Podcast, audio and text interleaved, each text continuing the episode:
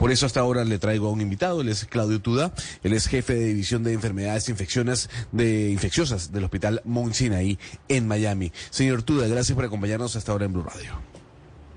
buenas tardes eh, o buenos días para ustedes. Gracias. Gracias por tenerme. Doctor, ¿debemos preocuparnos por este cuarto brote del virus? Y usted me dirá si es Nipah o Nipah en India. Ah, bueno, eh, todavía es muy temprano para decir, eh, eh, parecería que se, está conteniendo, así que no habría por qué preocuparse en, este momento.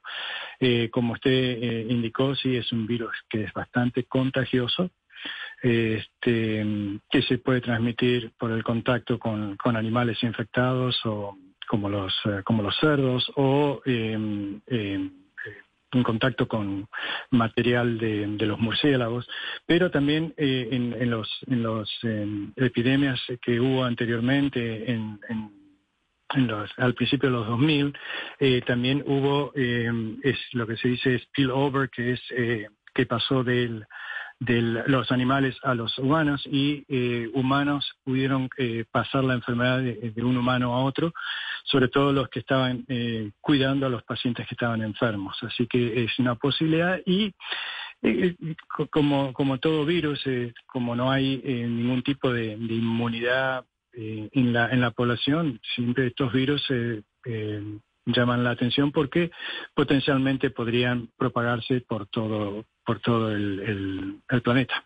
Quiere decir, pero entonces, señor Tuda, cuando nosotros tenemos el antecedente muy cercano del COVID que pues que alertó al mundo entero y ya sabemos lo que vivimos, con esto que con este virus que se está viendo en la India, ¿no hay riesgo de que pueda suceder algo similar a lo del COVID o sí? Porque en su momento era una cosa ya lejana que estaba pasando en Wuhan, en China, y todos decíamos, bueno, eso está pasando en China, pero no va a llegar aquí. Y finalmente mire lo que pasó. ¿Eso puede suceder con esto que con este virus que estamos mencionando de la India?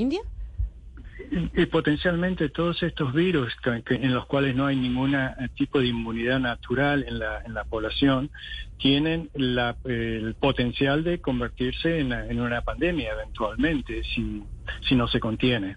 Eh, el tema es eh, eh, la Organización Mundial de la Salud y los, los y los países en los cuales en este momento están afectados es contener el virus lo antes posible. Pero, señor Tuda, entonces explíquenos un, poco desde el punto de vista de política pública o de salud pública, cuáles son las mejores medidas de prevención y control. Es decir, esto es como, no sé, el ebola que tocaba enterrar a todos los cadáveres inmediatamente o un poco como el coronavirus que tocaba tener medidas de distanciamiento. O sea, ¿cuáles, cuáles son las medidas? Bueno, en, en, principio, eh, una vez que se identifica el, el, brote epidémico, es identificar el lugar, si es, eh, en, eh, es, un lugar donde están todos los, una farm, una, chacra con, con, con todos los, los, los animales, es que es posible que haya que necesitar, necesitar la necesidad de sacrificar esos animales para que se siga se siga eh, propagando la enfermedad. Eso pasó en, los primeros outbreaks en el año, como mencionaba, en el año 99, en el 2001, que hubo que sacrificar más de un millón de, de, cerdos, ¿no? Esa es una de las, primeras medidas de hacer es eh, eh, identificar dónde está el outbreak, la epidemia y el, qué población está afectada. Si son la población de los cerdos quizás eso es lo que hay que limitarlos, mantenerlos en cuarentena y en algunas situaciones hasta llegar a sacrificar algunos de ellos.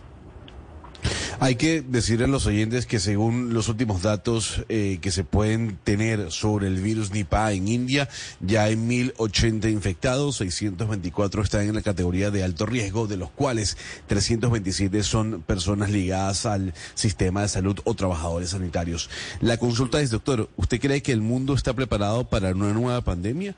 ¿Cree que hemos aprendido lo que ocurrió con el coronavirus o no hemos aprendido absolutamente nada? Yo eh, creo y espero eh, realmente que eh, las experiencias que hemos tenido con el COVID nos hayan enseñado mucho y yo creo que está el, tanto la Organización Mundial de la Salud está sensitizado a esto. O sea, yo creo que no se va a, esperar para tener una reacción para evitar que esto se, se manifieste o suceda se convierta en la próxima pandemia. Doctor Tuda, ¿qué tanto se ha estudiado este virus? Es decir, ¿se parece a qué? ¿O estamos un poco en el, en el panorama inicial de, COVID-19 donde había mucha especulación? ¿O ya se conoce más o menos cuál es el comportamiento eh, de este virus?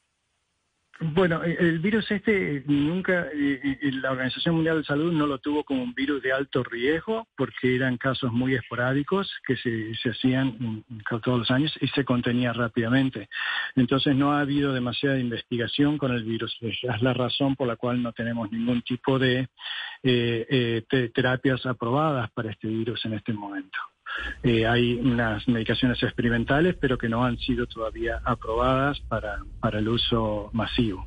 Este, lo que sabemos es lo que se comentaba, este es un virus que es altamente contagioso, se, se contrae a través de el contacto con las secreciones de los animales enfermos o de las personas enfermas. Este, y el, rango de la enfermedad va, es bien amplio, desde asintomáticos, sin ningún tipo de síntomas, hasta una, lo que es, es como una enfermedad viral, como dolor de garganta, eh, eh, fiebre, escalofríos, dolores musculares, hasta la, la, la, la porción más severa, que es cuando afecta al cerebro y, inflamación del cerebro, lo que se llama encefalitis. Y esto es lo que le da una eh, mortalidad tan alta, entre el 40 al 70, 75%.